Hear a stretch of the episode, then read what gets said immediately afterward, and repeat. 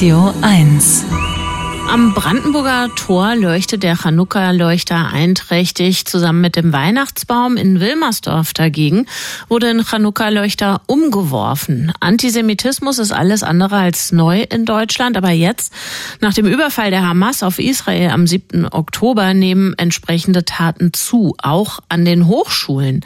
Die Wissenschafts- und Kultusminister der Länder haben beschlossen, mit einem Aktionsplan zu reagieren auf entsprechende Vorfälle an Hochschulen. Hochschulen. Vor diesem Hintergrund, vor diesem Klima wurde jetzt eine Demo angekündigt für den morgigen Sonntag unter dem Motto Nie wieder ist jetzt. Eins ist klar. Der Kommentar mit Ulrike Bieritz. Guten Morgen, Ulrike.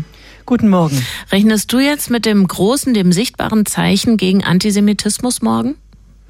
Also ich sag mal so, es ist höchste Zeit für genau so ein Zeichen. Es ist eigentlich auch mehr als peinlich, dass es bisher eben nichts gab in dieser Richtung, dass die Anzahl derjenigen, die auf die Straße gehen, um eben gegen Antisemitismus ein Zeichen zu setzen, bisher auch eher überschaubar war, dass die Kulturszene, die sonst immer sehr schnell dabei ist, Solidarität zu üben, so lange geschwiegen hat und dass es wirklich erst Ende November in Berlin ein großes Solidaritätskonzert gab. Und noch länger hat es ja gedauert, bis sich eben Politiker, Künstler, Vertreter verschiedener gesellschaftlichen Gruppen nun zusammengetan haben, um eben jetzt nicht nur zu sagen, nie wieder ist jetzt, dies unter Beteiligung nur weniger ans Brandenburger Tor zu projizieren. Was sie ja gemacht haben, ist das eine, aber es eben laut in die Welt zu rufen, ja wirklich was anderes. Und es ist tatsächlich ein Armutszeugnis, dass es eben bisher keinen großen Aufschrei gab nach dem 7. Oktober, sondern vor allem eine Zunahme von antisemitischen Vorfällen. Fast 1000 hat das Netzwerk RIAS seit dem 7. Oktober verzeichnet. Allein in Berlin waren es fast 300 Taten und das sind nur die, die offiziell bekannt geworden sind oder angezeigt wurden. Jüdinnen und Juden verstecken Kippa und Davidstern, sprechen nicht mehr Hebräisch auf der Straße oder in der U-Bahn, schicken ihre Kinder nicht mehr in die Kita.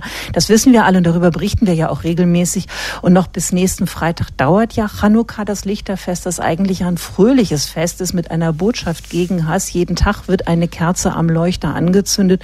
Doch in diesem Jahr fällt es tatsächlich vielen schwer, das unbeschwerte Fröhlichsein. Dabei gibt es aber auch an vielen Orten ein öffentliches Lichter anzünden, also viel mehr eigentlich auch als in den Jahren zuvor, aber eben auch eben das öffentliche Zerstören von Leuchtern, Beschmieren von Häuserwänden oder eben einen beinahe Brandanschlag auf eine Berliner Synagoge. Das alles sind Dinge, die wir hier für nicht mehr möglich gehalten hätten. Was auf den vielen Demos los ist seit dem Terrorangriff der Hamas auf Israel, das wissen wir alle. Da kann und da darf sich niemand raushalten. Der frühere Außenminister Joschka Fischer hat in einem Online-Artikel bekannt, dass er es nicht für möglich gehalten hätte, was seit dem 7. Oktober in Deutschland passiert. Er schäme sich für unser Land. Ja, schämen ist das eine, aber etwas tun eben wirklich das andere. Die große Mehrheit der Menschen hierzulande sind gegen Antisemitismus und Fremdenfeindlichkeit. Ja, das wissen wir alle, aber man hört sie eben nicht. Man hört auf den Straßen und Demos vor allem diejenigen, die sich eben juden- und israelfeindlich äußern. Der Rest schweigt. Und genau darum geht es jetzt eben. Nicht schweigen, klar Haltung beziehen. Es kann und darf nicht sein, dass Jüdinnen und Juden in unserem Land wieder Angst haben. Nie wieder ist jetzt. Deutschland steht auf. Das ist die Überschrift über die Kundgebung morgen.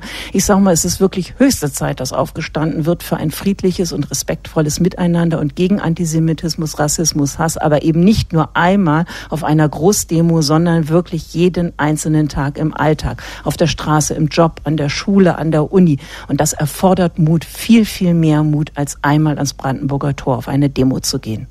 Ulrike Beritz, vielen Dank. Eins ist klar, der Kommentar.